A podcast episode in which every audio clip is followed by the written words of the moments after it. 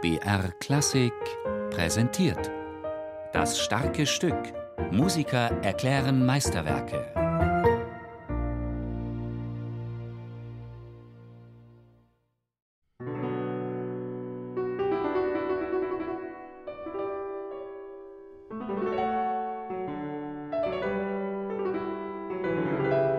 Die französische Ouvertüre habe ich relativ spät begegnet. Natürlich die gesamte Stimmung vom Werk, diese unglaubliche Tiefe und andererseits auch diese Lockerheit, die die französische Ouvertüre besitzt. Ich war sofort so befangen vom Stück und wollte es natürlich auch sofort selber spielen.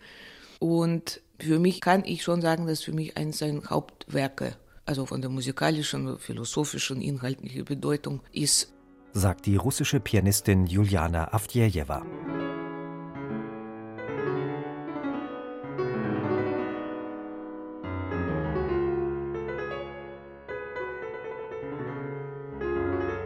Karrierebedingt wechselte Johann Sebastian Bach mehrfach den Wohnort.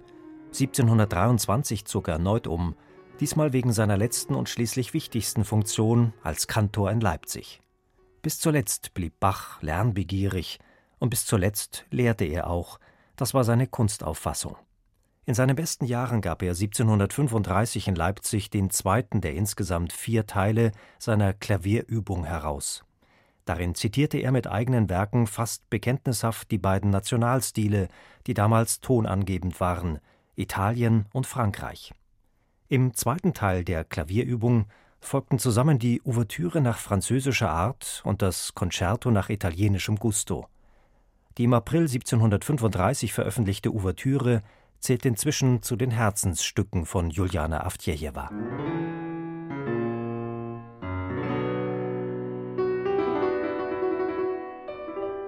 Die französische Ouvertüre fängt ja eben mit der Ouvertüre an. In diesem Fall ist es tatsächlich eine Ouvertüre, die wirklich aristokratisch, aber in einem extrem großen majestätischen Stil komponiert ist, mit punktiertem Rhythmus, mit sehr pathetischem, kann, kann ich fast sagen, Ausdruck.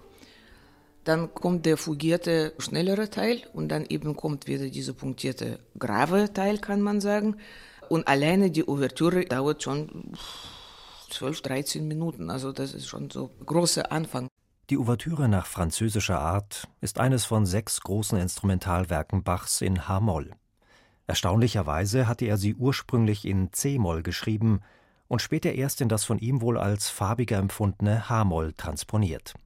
Und allein der fast zwölfeinhalbminütige erste Satz löst bei der Pianistin Juliana Avdjejewa eine besondere, auf Körper und Geist wirkende Emotion aus. Zweifelsohne, ja natürlich. Also die Musik, finde ich, spürt man auch mit dem Körper. Also das heißt nicht, dass man, wenn man sehr, also jetzt extrem irgendwie extrovertierte Musik spielt, dass man es mit dem Körper auch irgendwie so in alle Richtungen sich bewegen soll. Aber natürlich, das verlangt eine besondere Haltung, eine besondere, in erster Linie Geisteshaltung. Und das verleiht dann auch dem Körper entsprechende Position. Das ist generell bei Bachs Musik, finde ich, das ist genau das, was ich so toll finde. Das ist schon einen sehr besonderen State of Mind irgendwie, also Geisteszustand verlangt. Und wenn ich mich im Konzert oder auch für die Aufnahme eben, also wenn ich Bach spiele, ist es tatsächlich, es verlangt unglaubliche einerseits Konzentration, Andererseits, da gibt es dann überhaupt keinen Platz mehr für andere Gedanken oder so. Dann ist man tatsächlich nur in dieser reine Welt, die eben seine Musik, finde ich, auch gleichzeitig so rührend macht.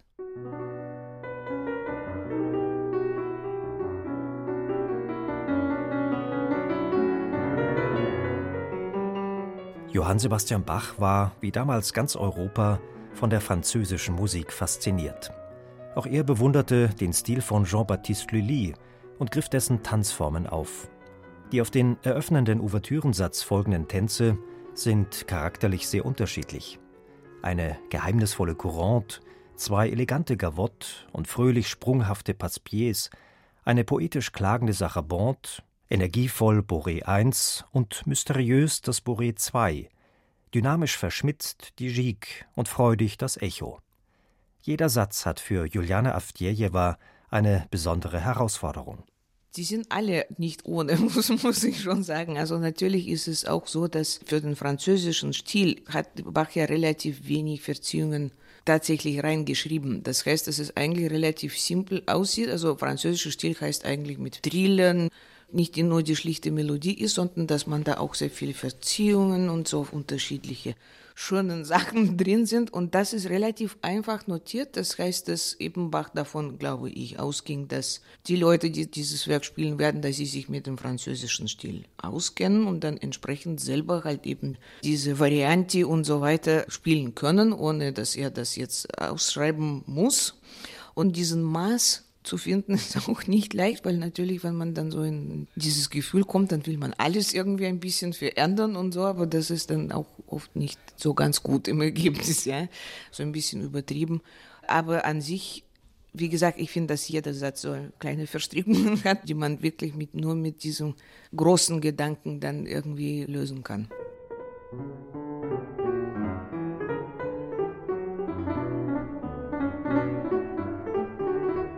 Und bei all den nebeneinander stehenden gegensätzlichen Stimmungen, von dunkel über tiefgründig bis fröhlich, hat Juliana Avdjejewa auch einen erklärten Favoriten, bedingt durch Bachs unglaublichen Sinn für Humor. Das absolute Highlight vom gesamten Werk finde ich das allerletzte Stück, das Echo.